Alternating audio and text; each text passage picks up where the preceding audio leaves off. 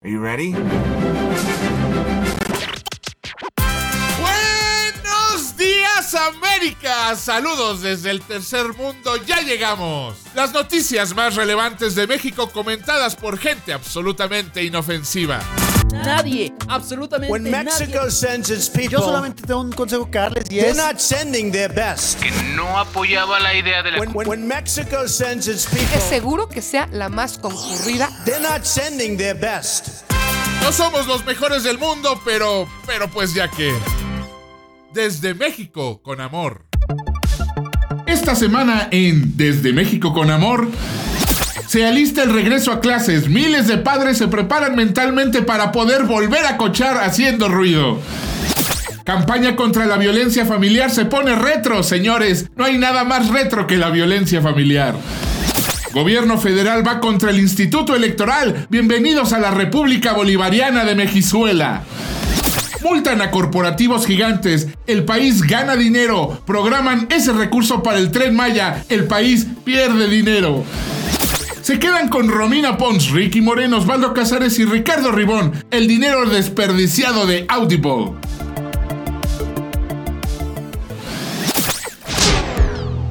Hola mis queridísimos y extrañados Audible Escuchas. ¿Cómo están? Yo, como ya se está haciendo costumbre, les traigo una nota que enmarca perfectamente la subnormalidad de este, su país vecino. Si han escuchado otros capítulos de esta temporada, ya saben que en México la violencia de género es un problema atroz, que en promedio matan a 10 mujeres por día y en parte por eso la marcha del pasado 8 de marzo, que era Día de la Mujer, fue la más concurrida hasta ahora. Supongo que también saben que este tipo de violencia se agudizó con la pandemia. ¿Por qué? Pues porque la gran mayoría de los agresores viven bajo el mismo techo que sus víctimas. Entonces, el gobierno de México, sí, ese mismo que canceló los albergues para las mujeres víctimas de violencia, tuvo una flamante idea. Pedirle a los violentadores que cuenten hasta 10. No, no, no, no, no, no es un decir, es literal. Juzguen con sus propios oídos. Antes de que te desesperes, Cuenta. cuenta. Cuenta. Cuenta hasta 10. y saca la bandera blanca de la paz. A ver, ¿cómo no se nos había ocurrido antes? ¿Cómo no se le ocurrió, no sé, a Lesbi Berlín decirle a su asesino que contara hasta 10? O a la niña Fátima. Les juro que me rebasa las idioteces que implican esta estrategia. Les juro que me rebasa la idiotez de esta estrategia. Porque, pues, ¿por cuántas manos habrá pasado? ¿5, 10, 15? Neta, a nadie se le ocurrió levantar la mano y señalar que era una total pendejada. Me recuerda a nuestro querido secretario de Movilidad de la Ciudad de México, Andrés Layuz, cuando tuvo la también flamante idea de poner letreritos, escuchan bien, letreritos, en el metro que decían zona libre de acoso. Porque claro, si tengo un letrerito enfrente, pues voy a dejar de acosar, ¿no? Lo peor de esa vez es que cuando le cuestionaron la efectividad de su método, contestó, pues cuando hay letreros de no fumar, no fuman, ¿no? Pero bueno, vamos a volver al tema. Es que hay tantas cosas mal en esa propuesta que ni siquiera sé por dónde irme. Y por si fuera poco, es una vil copia de una campaña que se hizo nada más y nada menos que en tiempos de Carlos Salinas de Gortari. Es completamente imposible que AMLO no recuerde eso y también es imposible que él no supiera de esta nueva campaña, pues porque la presentaron nada más y nada menos que en la mañanera. En aquella época de finales de los 80 y principios de los 90, no teníamos las opciones que tenemos hoy de entretenimiento. Así que si eras niño y querías ver a Box Bunny o a los supersónicos, tenías que ver a fuerza el canal 5 y por ende chutarte todas las campañas y comerciales que ahí salían. Bueno, pues una de las más populares era exactamente igual a la que acaban de presentar, pero dirigida hacia padres que violentaban a niños. Sí, porque todo tipo de exceso estaba pues más normalizado en los noventas. Entonces, bueno, salió un papá que quería pegarle a su hijo por no hacer la tarea y entraba un locutor diciendo, Arganote malagradecido. Te... Deténgase. No lo haga. Muchas veces los problemas y las tensiones del trabajo hacen que nos exaltemos sin mayor razón y perdamos el control de nosotros mismos. Cuando esto suceda, cuente hasta 10 mientras respira lento y profundo. Piense que con un golpe nada soluciona, solamente engendra rencor. Cabe recalcar que no era una campaña gubernamental, sino una de Televisa. En ese momento el gobierno nos regalaba una de las campañas más memorables de la televisión mexicana.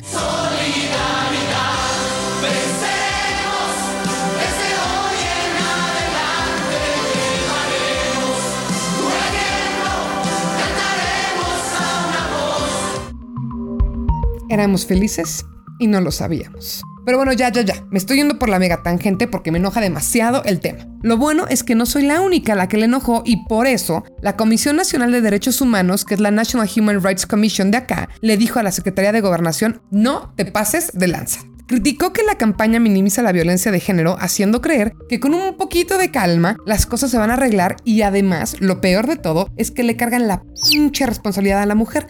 Pues de que no la madreen, nada más eso faltaba. Y pues bueno, ya, el presidente dijo que sí, sí, sí, que no hay problema, que van a cambiar la campaña por algo menos peor. Aquí lo que me parece preocupante no solamente la campaña en sí, sino que si la gente de gobierno en serio piensa que así se puede arreglar la violencia de género, pues estamos de nuevo solas ante un problema enorme. Chale.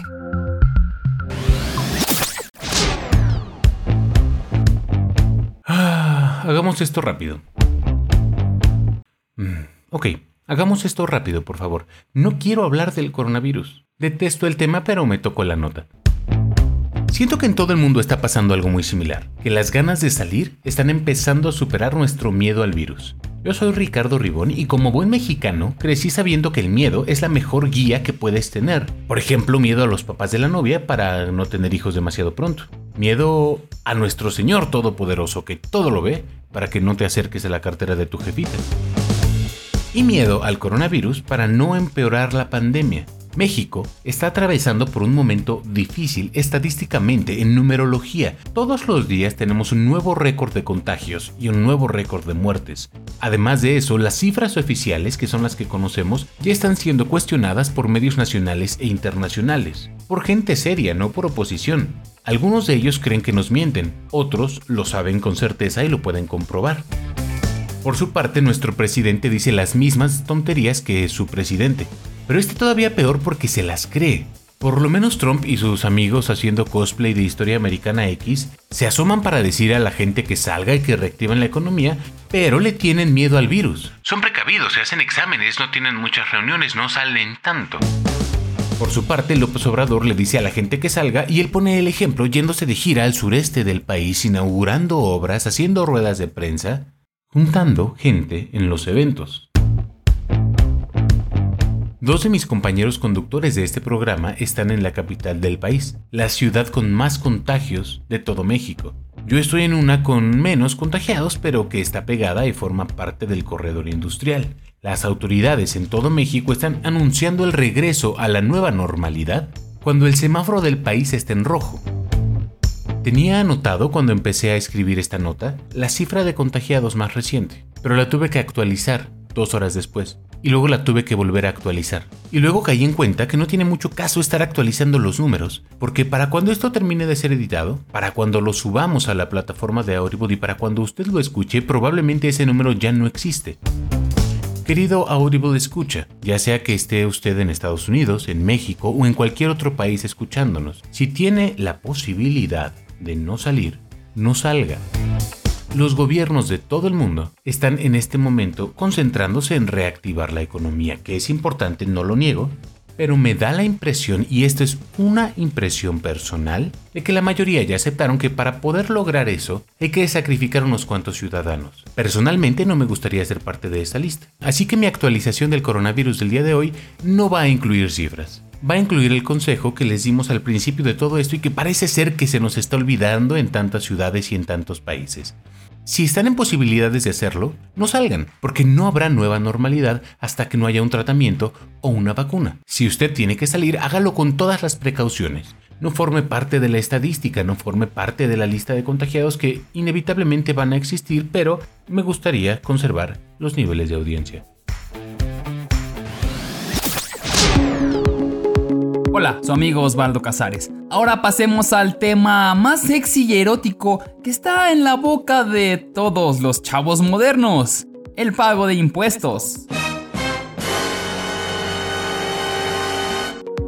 Recordemos que hace meses el gabinete dijo que pase lo que pase, el gobierno necesitaba el pago de los impuestos de las personas físicas y por lo tanto, con más razón, el pago de las personas morales. O sea, las empresas. Con el problema del COVID, muchos empresarios le pidieron ayuda al presidente con algún tipo de estímulo para lograr sobrevivir, a lo que el presidente respondió que eran muy buenos para pedir, pero que por ahí habían unas 15 empresas que, en conjunto, le deben al país 50 mil millones de pesos, o sea, unos 2.500 millones de dólares que, de haber sido pagados, permitirían fortalecer la lucha contra el coronavirus en el sector salud y apoyar a pequeños negocios a enfrentar la crisis económica.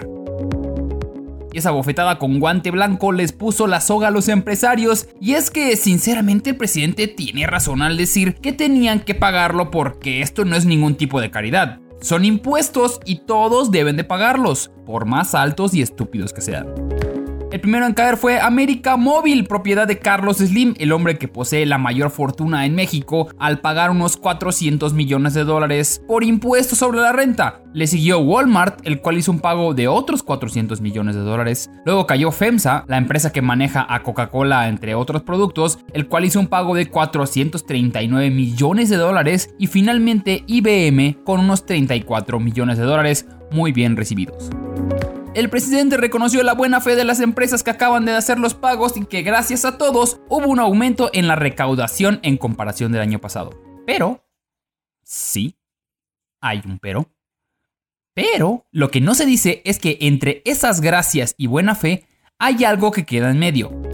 Revistas especializadas en finanzas han reportado que estos gigantes empresariales fueron amenazados por el gobierno para hacer el pago de los impuestos, además de ser amenazados con ser parte de la vergüenza nacional al ser multados y enfrentar cargos por fraude fiscal. Y no es el único pero.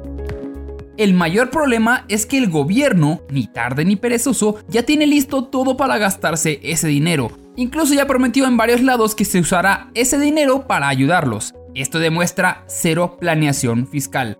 No puede ser que dinero que vean, dinero que tiren. Necesitamos planear bien dónde se irá ese dinero sin que el padrino ande prometiéndolo que se va a ir en todos lados. Y por planeación me refiero a ver más adelante, no a darle más dinero a Pemex y otros proyectos faraónicos que siguen planeándose en ese sexenio. Planeación, señores. Planeación.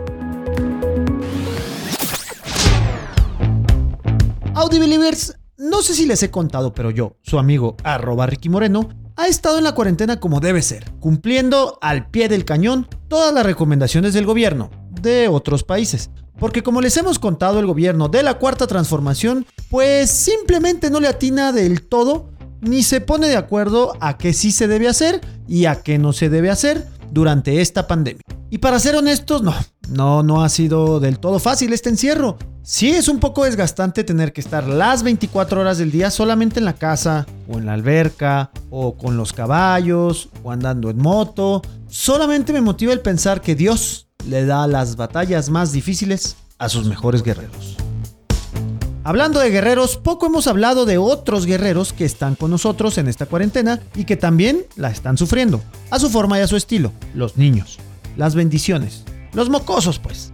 Si bien ellos al parecer no hacen más que cruzarse en nuestro Zoom o Google Meets, pedirnos de comer o jugar Fortnite, ellos también la están pasando difícil. Hay que pensar que ellos también extrañan a sus amigos, ellos también extrañan salir, pero sobre todo buscan nuestro apoyo y cariño para hacer más llevadera la pandemia. Ya sé, ya sé, me puse meloso, es cuarentena. Pero tarde o temprano tienen que regresar a la escuela, todos lo sabemos. Bueno, al parecer todos, menos el gobierno, ya que se anunciaron la forma en que podríamos, entre comillas, tener de nuevo a todos los niños y jóvenes de nuevo en los classrooms. Mire, hagamos un poco de memoria de lo que ha pasado con las clases en nuestro amado México. Originalmente el plazo de regreso a clases, que fueron suspendidas a nivel nacional desde el 20 de marzo por la pandemia, se había fijado para el 20 de abril, un mes después. Esto cuando México se encontraba en entonces, uh, la lejanísima fase 1 de la propagación. Después, para la tarde del 30 de marzo, Hugo López Gatel, el subse y doctor de la prevención y promoción de la salud, anunció que el plazo se extendería unos días más, no más hasta el 30 de abril. Sin embargo, tras entrar en la fase 3 de la pandemia de forma oficial, se determinó que el ciclo escolar del presente año se extendería hasta el 17 de julio del 2020.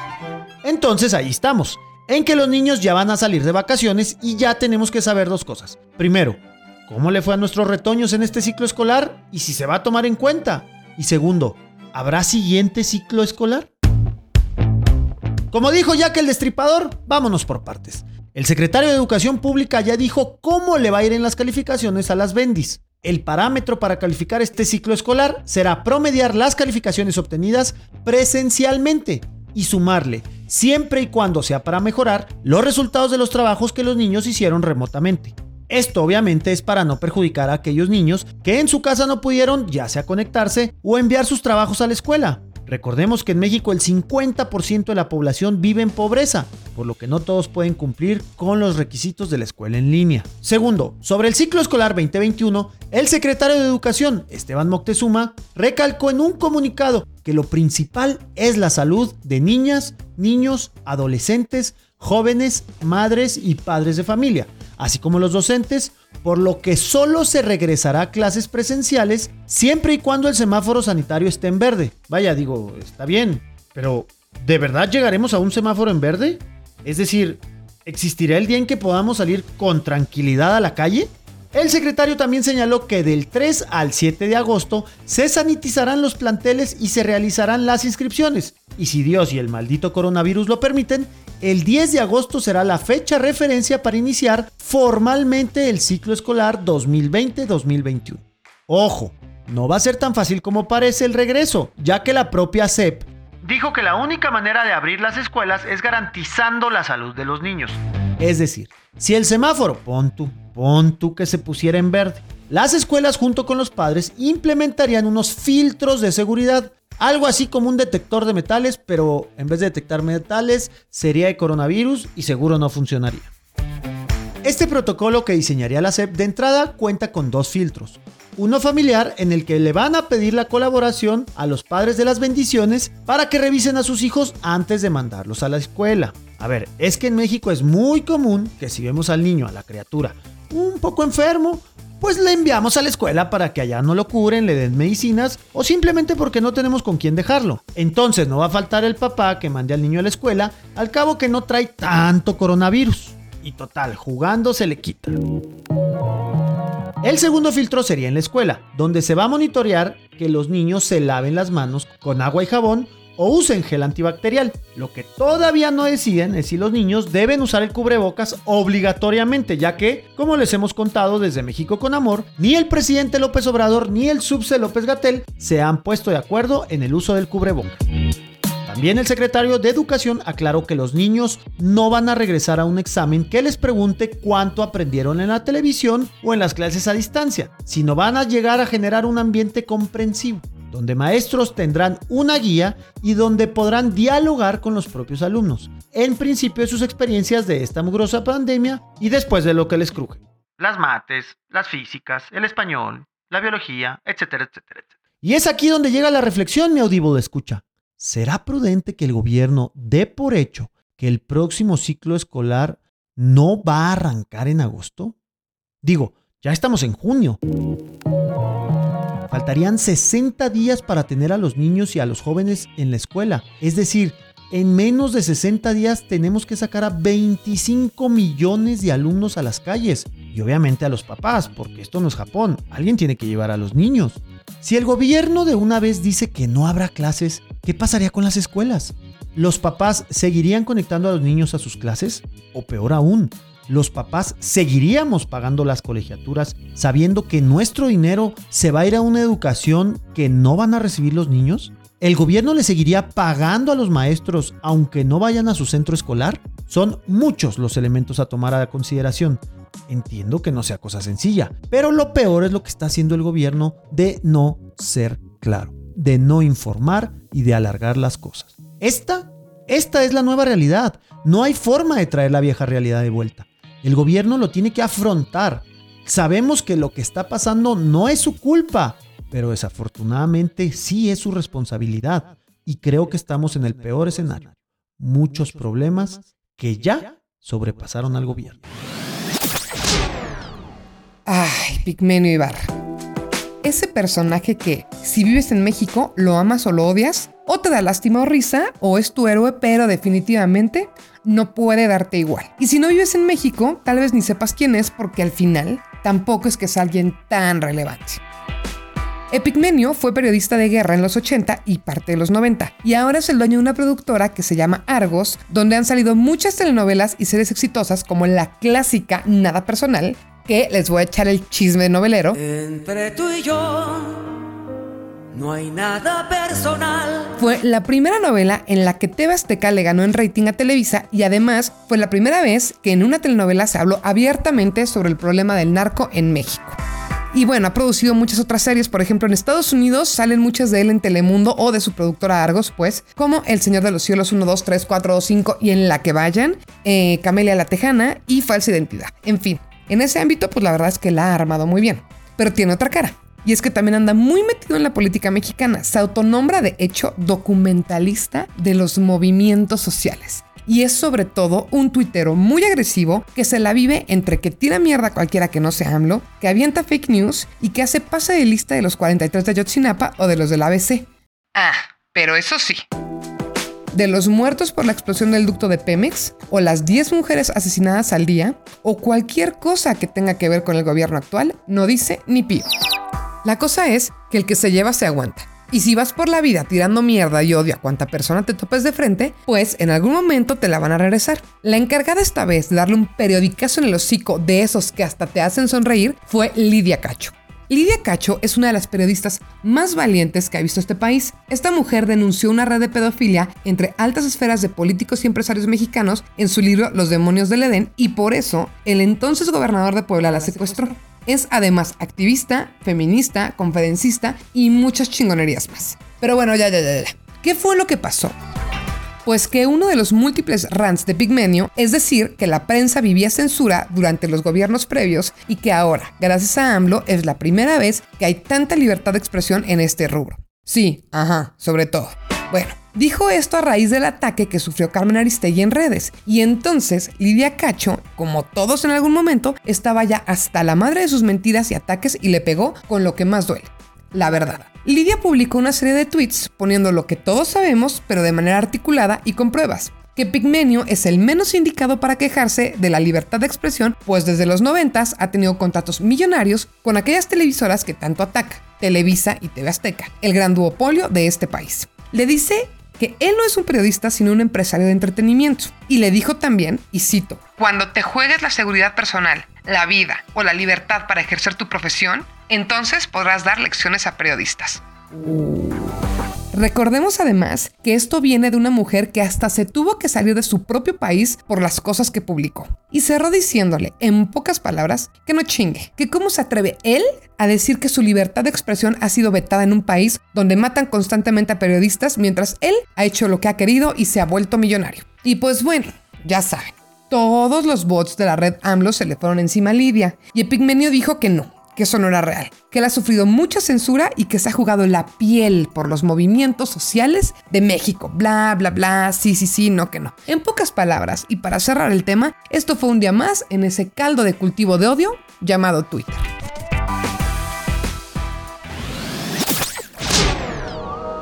El día de hoy queremos unirnos a las protestas que están sucediendo en nuestro país vecino por la muerte de George Floyd.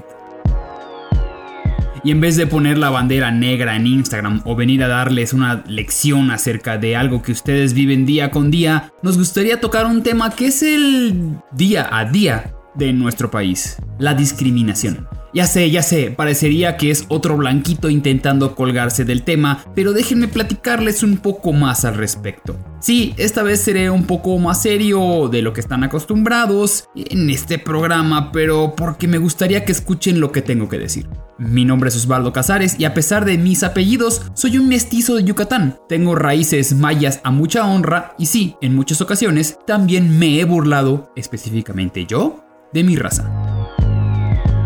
Decir que hay racismo en México al igual que ustedes lo viven sería incorrecto, pero negarlo es peor. Por eso usé la palabra discriminación, que ese sí es un hecho comprobable y lo vemos todos los días. Y ojo, cuando digo que no es igual, no significa que no exista, como le pasó en sus redes al actor Juan Pazurita, al publicar en Instagram un video del actor Andrew Bachelor con el texto Siendo de otro país, siento que es muy difícil poder entender realmente la situación. En México no experimentamos este tipo de cosas.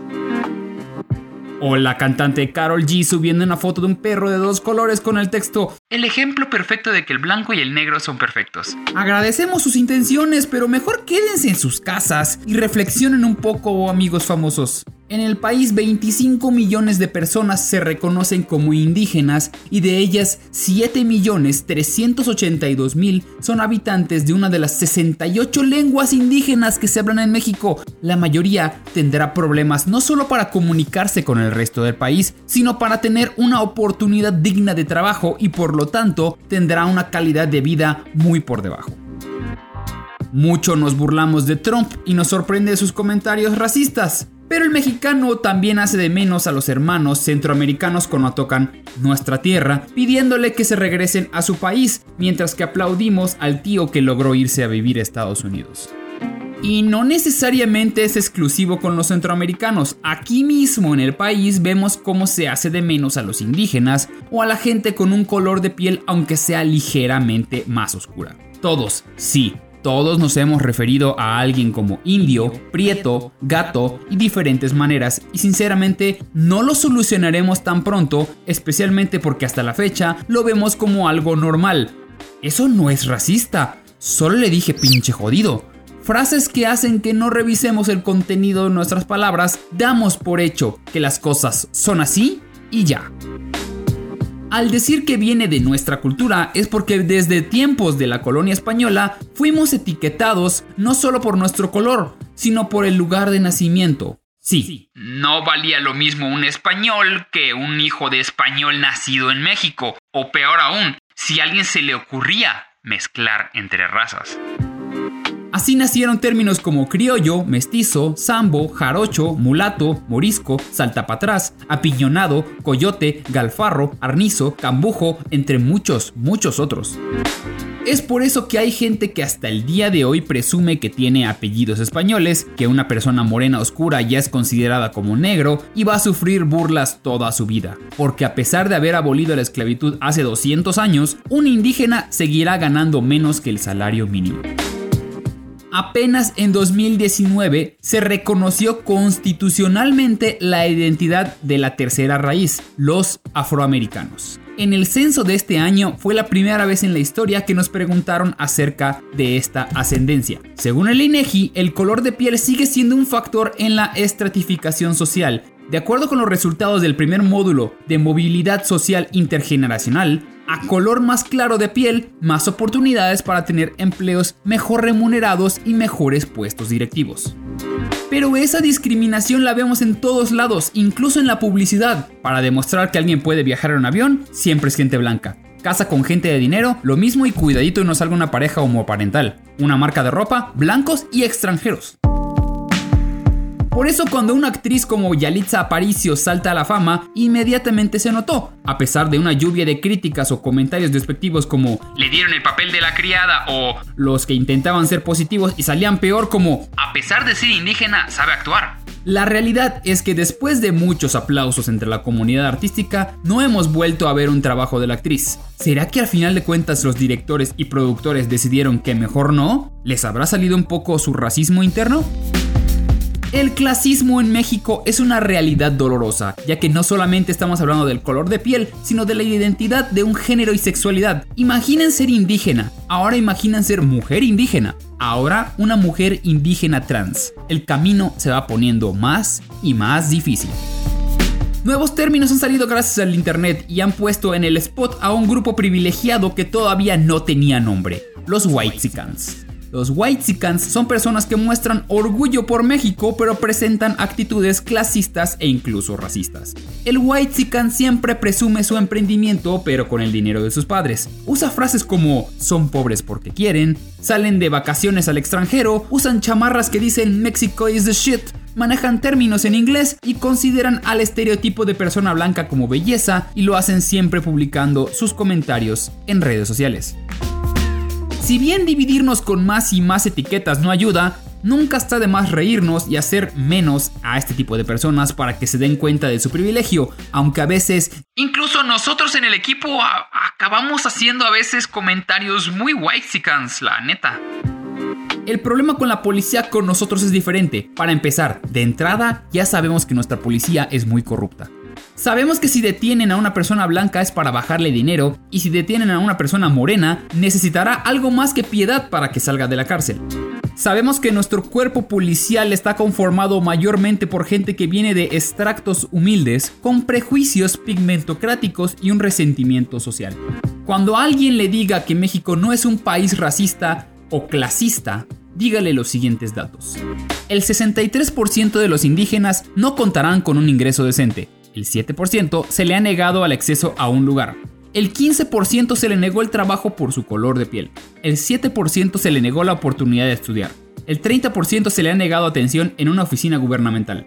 El 15% se le ha negado un crédito o préstamo. Y el 51% se le ha negado el derecho de atención médica o de medicamentos. Entonces, en México tal vez el racismo no sea tan parecido al de Estados Unidos, pero lo complementa con una máscara de clasismo, pigmentocracia, xenofobia, intolerancia. Sin embargo, apenas estamos dando el primer paso. Hemos pasado de un periodo de invisibilización a un periodo de visibilidad incómoda. Black Lives Matter, los indígenas también importan. La democracia. Una de las mejores maneras de organizarnos que tenemos en el mundo. Porque, ¿qué puede salir mal cuando dejamos que la ciudadanía tome sus propias decisiones? O sea, ok, ok, Trump. Pero fuera de eso, está bien, Andrés Manuel, Andrés Manuel, pero son dos excepciones y después de esas ya no hay más ejemplos. Ok, sí, Bolsonaro, Boris Johnson, Donald Trump de nuevo, porque sí fue una cagadota enorme que merece estar dos veces en la lista. Mi nombre es Ricardo Ribón y aunque tiene todos esos errores, amo profundamente a la democracia. A lo mejor porque quiero que me tengan la misma consideración a mí. Alguien bueno en el fondo, pero con resultados de la chingada todo el tiempo. Pero también no se me ocurre un sistema mejor. Probablemente tiene que ver con el hecho de que por muchos años de mi vida fui funcionario electoral, desde que salí de la carrera hasta un día antes de que Ricky Moreno me ofreciera un puesto en esta empresa. De verdad, mi experiencia laboral previa a medios es únicamente como funcionario electoral. Pero dejemos de adelantar el material de mi película autobiográfica y pasemos a la nota de hoy. La razón por la que comenzamos hablando de eso es que trabajé tanto en institutos electorales estatales como en el Instituto Nacional Electoral y puedo asegurar de primera mano, con base en pura experiencia y después de que tres procesos electorales me convirtieran en la ciruela pasa canosa que soy hoy en día, que la institución funciona. Es más, es una de las pocas cosas en el país que funcionan bien y de hecho funciona mucho mejor que en otros países con mejores economías. No es broma, no es mentira. Cada año tenemos observadores de todo el mundo que vienen a ver cómo lo hacemos para tratar de replicarlo en otras partes. Definitivamente funciona mejor que esa cosa que tienen ustedes que se llama Electoral College o una cosa así, que según entiendo consiste en Florida eligiendo al presidente cada cuatro años por medio de una apuesta en una pelea ilegal de cocodrilos. ¿Me equivoco? Permítanme que haga de nuevo una de mis actividades favoritas de este programa y les explique cómo funcionan las cosas. Se los voy a mansplainear. ¿Cómo funciona México? No, se los voy a binsplainear. Antes, muchos años antes, teníamos al PRI en el poder y lo tuvimos por décadas y décadas y nadie lograba sacarlo de ahí, por más que todos lo quisiéramos fuera. Por más que hubiera votaciones, misteriosamente el PRI siempre ganaba. A lo mejor tenía algo que ver con el hecho de que ellos eran al mismo tiempo el gobierno, el candidato y la autoridad electoral. O sea, imprimían las boletas, las guardaban, decidían quién votaba y quién no, y luego contaban esos votos. O sea, fraude. Pero todo eso cambió con la creación del INE, que al principio se llamaba IFE, y que durante el sexenio de Ernesto Cedillo se volvió una autoridad autónoma, o sea, independiente que no tiene lazos con nadie en el gobierno. ¿Quieren saber qué tan efectiva fue? La primera elección presidencial que organizaron perdió el PRI. De inmediato, la primera, sin salivita, ¡pum! Ahí te va. El sistema electoral mexicano tiene, gracias al INE, una cantidad de procesos diseñados para evitar fraude que es casi imposible que ocurra. Por ejemplo, se hacen sorteos y son ciudadanos al azar los que cuentan los votos. Después de ese sorteo se busca a los seis mejores perfiles de cada colonia o de cada cuadra. Los capacitan, nunca cuentan más de 1500 votos entre seis personas, o sea que nadie tiene demasiado poder. Todos los demás votamos con credencial en mano, marcan nuestra credencial, nos marcan el dedo con un químico que no se quita en días para evitar que nadie vote más de una vez. En cada centro de votación hay observadores electorales de los ciudadanos, del extranjero, de los partidos, el ejército, el ejército, los soldados custodian las boletas. Los ciudadanos las llevan en caravana a resguardar. Los votos se cuentan en papel, en computadora, se hacen copias, se hacen capturas, se firmen. Es imposible un fraude. Los funcionarios electorales tenemos jornadas de 48 horas sin dormir cuando hay elecciones. No es broma. Y sin embargo, cada que alguien pierde, asegura que fue porque hubo trampa. Probablemente usted ha escuchado que los mexicanos tenemos un sentido del humor muy negro y nos reímos hasta de la muerte. Permítame decirle que en realidad somos bien chilletas y si las cosas no salen como queremos, de inmediato nos quejamos. Como Andrés Manuel López Obrador, presidente de México, chilletas profesional, presidente de México en su tercer intento por ganar las elecciones. ¿Saben qué significa eso? Que perdió dos veces antes. ¿Saben qué significa eso? Que está convencido de que le hicieron trampa dos veces antes. No importa que no haya pruebas, él no tiene dudas. Pero lo que sí tiene es a todo el poder en el país agarrado de los de hacer rancheros y puede modificar las leyes y borrar institutos. Es sutil, no lo borra de inmediato. Pero tampoco nos hagamos tontos, desde que entró ha intentado tumbar al INE. Primero, quitando a los ciudadanos sin vínculos con los partidos. Quiere que los que lo manejen le deban algún favor a él. Quiere cambiar a los consejeros. Quiere quitarle la autonomía.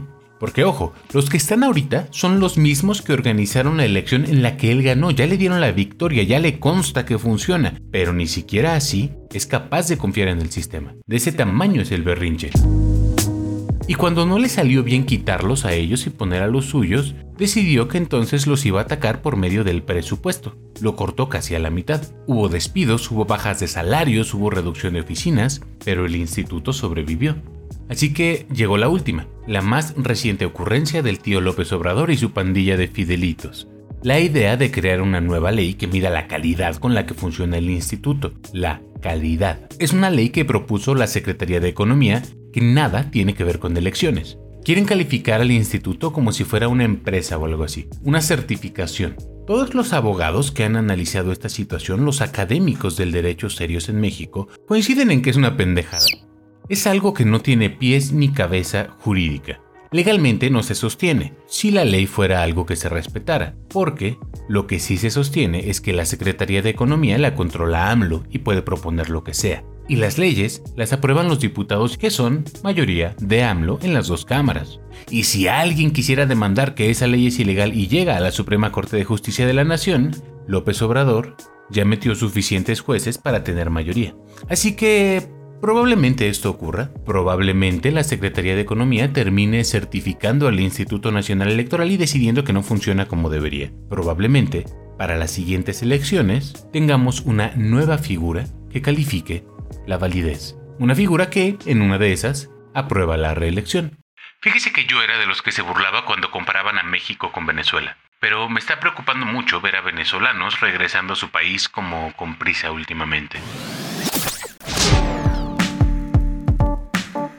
Amigos, ¿se acuerdan que apenas la semana pasada le estábamos contando sobre la otra empresa del gobierno que está empezando a tener muchos, pero muchos problemas? Exacto, la Comisión Federal de Electricidad, la CFE, la encargada de llevar la luz a nuestros hogares. Déjeme le refresco la memoria. Tiene a un corruptazo de director. Esta empresa odia las energías limpias y las renovables y ya por último dejó sin servicio a 2 millones de mexicanos que no pagaron a tiempo su recibo por la pandemia. Pues esta semana no podían quedar fuera de su programa. ¿Qué digo programa? Programazo favorito desde México con amor. Déjeme le cuento por qué. Resulta que en estos meses de pandemia, de aislamiento por el COVID-19, los clientes de la Comisión Federal de Electricidad han visto un aumento de entre 10 y 50% en sus recibos eléctricos. No, no estoy exagerando. Algunos pocos casos reportan hasta el 100% de incremento en sus recibos. A ver, Si bien en abril pasado, la Comisión y la Secretaría de Hacienda firmaron un convenio para evitar que los hogares paguen una tarifa más alta si su consumo promedio mensual de electricidad excede el límite de la tarifa doméstica de alto consumo, la tarifa DAC, hay un factor que ha ocasionado que los clientes deban pagar más a la empresa eléctrica nacional y así se justificó la compañía. La CFE clasifica el consumo de energía eléctrica de sus clientes domésticos en cuatro rubros alimentación, higiene, seguridad y confort. En este último consumo se suma la electricidad utilizada en televisores, computadoras, aire acondicionado, entre otros, y es el que más ha aumentado debido al distanciamiento social. Según la CFE, el consumo de confort no tiene por qué recibir ningún subsidio, obviamente, porque el confort no lo tiene toda la población. El confort está basado en televisores, computadoras, juegos electrónicos, algún equipo de deporte y el clima o aire acondicionado en ciertas regiones. El segmento de confort, de acuerdo con información de la propia comisión, usualmente representa el 15% de una facturación usual, pero durante esta emergencia sanitaria ha representado hasta el 80%.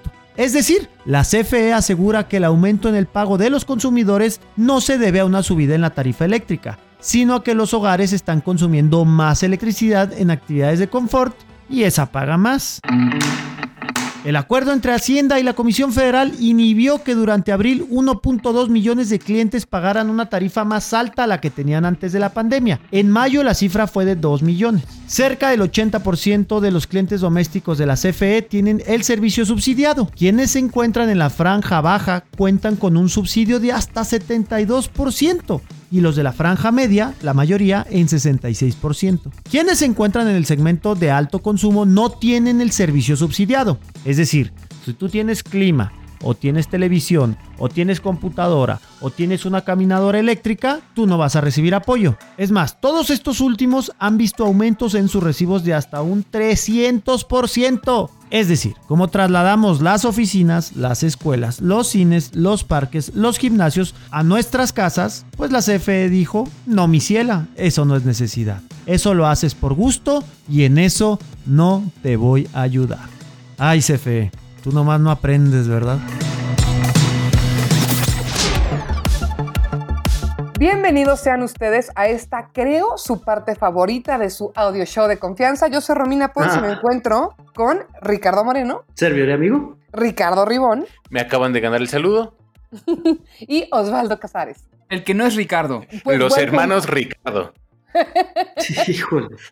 Tenemos que hablar de los hermanos Pancarta en alguno de estos eh, capítulos o episodios. Híjole, envidio mucho a nuestros, a nuestros hermanos eh, gringos por no conocer a los hermanos. Que son... Pero bueno, vámonos a lo que nos cruje, porque de esos hombres ya les estaremos hablando. ¿Cuáles fueron sus notas favoritas de eh, este episodio?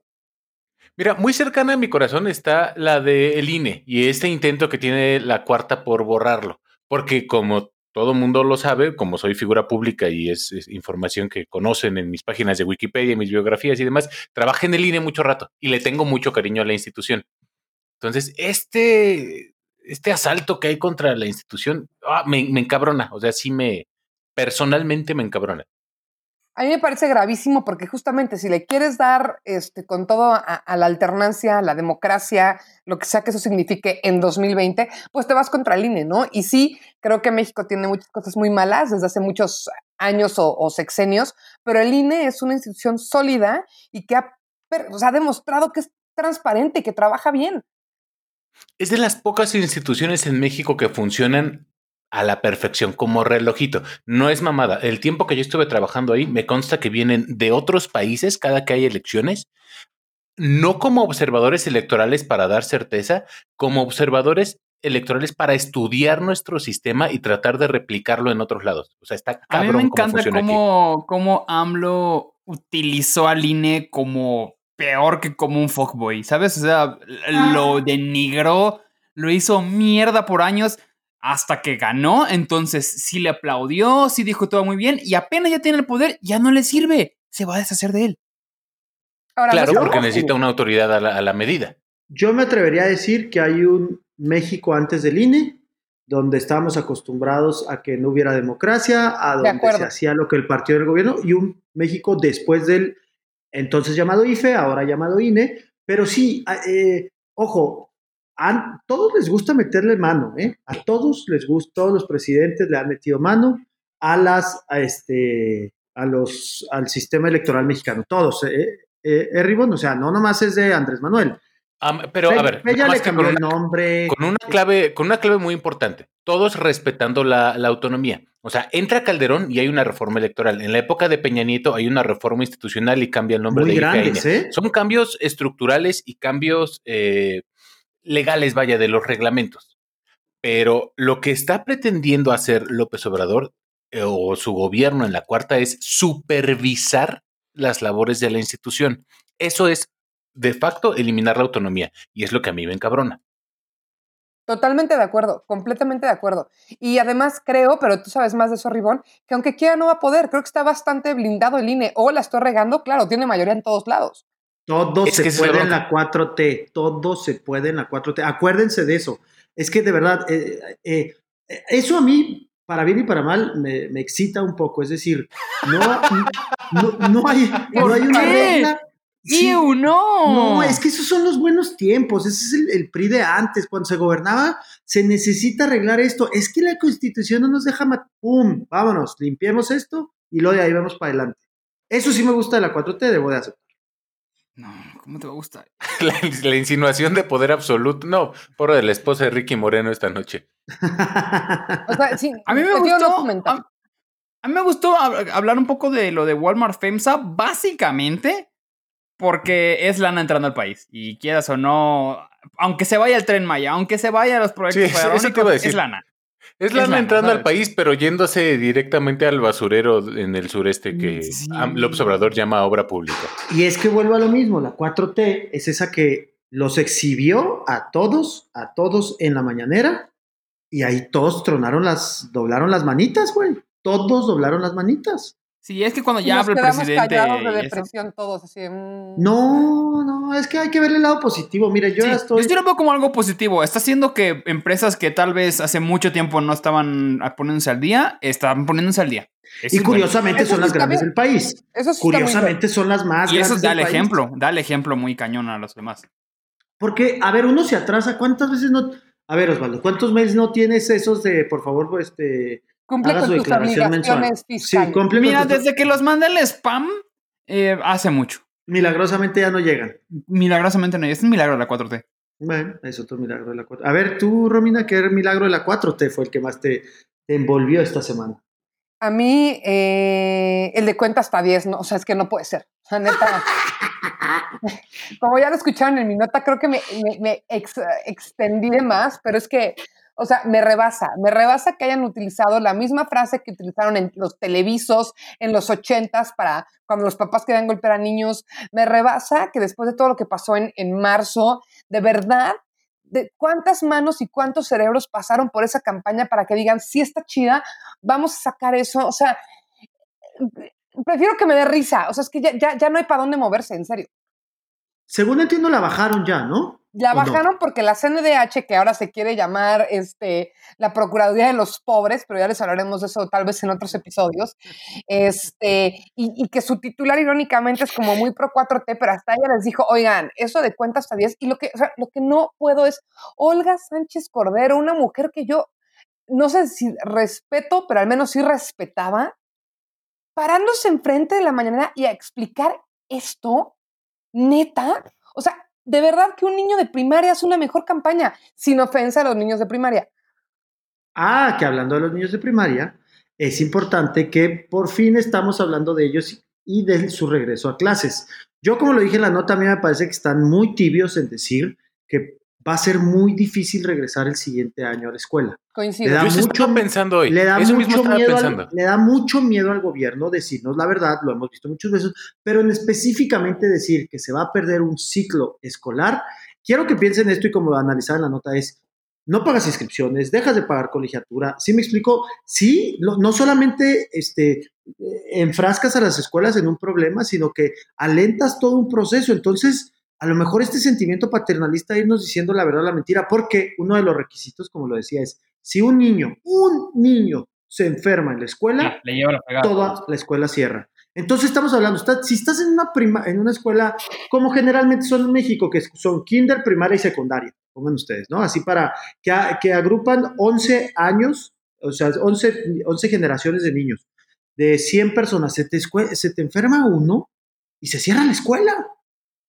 Sí, sí, o sea, estoy totalmente de acuerdo con esto que dice Ricky. De hecho, hoy lo estaba platicando con mi esposa porque nos llegó el correo de la, de la escuela. Mi hijo entra a primaria el próximo ciclo, pasa de kinder a primaria, de que compren los uniformes y que los libros y la chingada. Y yo decía, pues bueno, pues o sea, seguramente lo hacen para garantizar que pues ahí va a estar el primer pago de la primera mensualidad. Finalmente inscrito ya está, ¿no? Entonces, no puedes evitar ellos, toda su estructura de negocio, dejar de percibir dinero, porque dejan de percibir dinero y dejan de percibir eh, ingresos. Los maestros eh, dejan de percibir ingresos. eh, ajá, y de sí, mal acostumbrarnos, Todos, y de mal acostumbrarnos.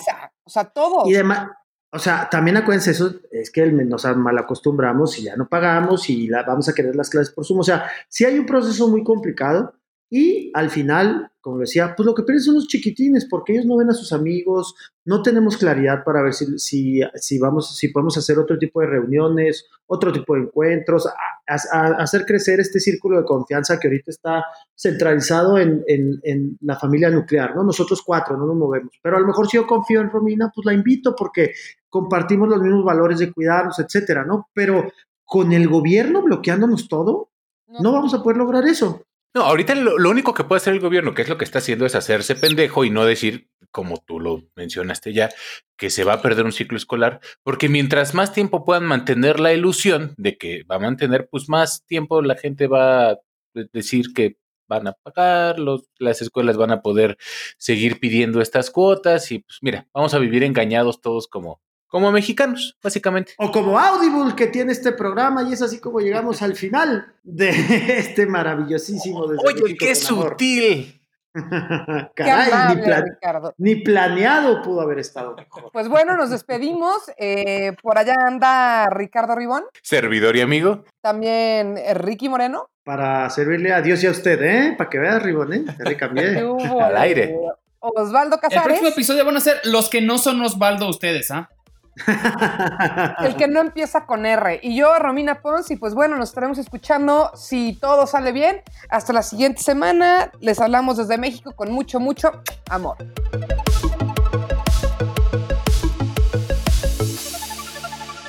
Esto fue una producción original de Máquina 501 para el mundo. De nada mundo. Productor ejecutivo Manny Mirabete.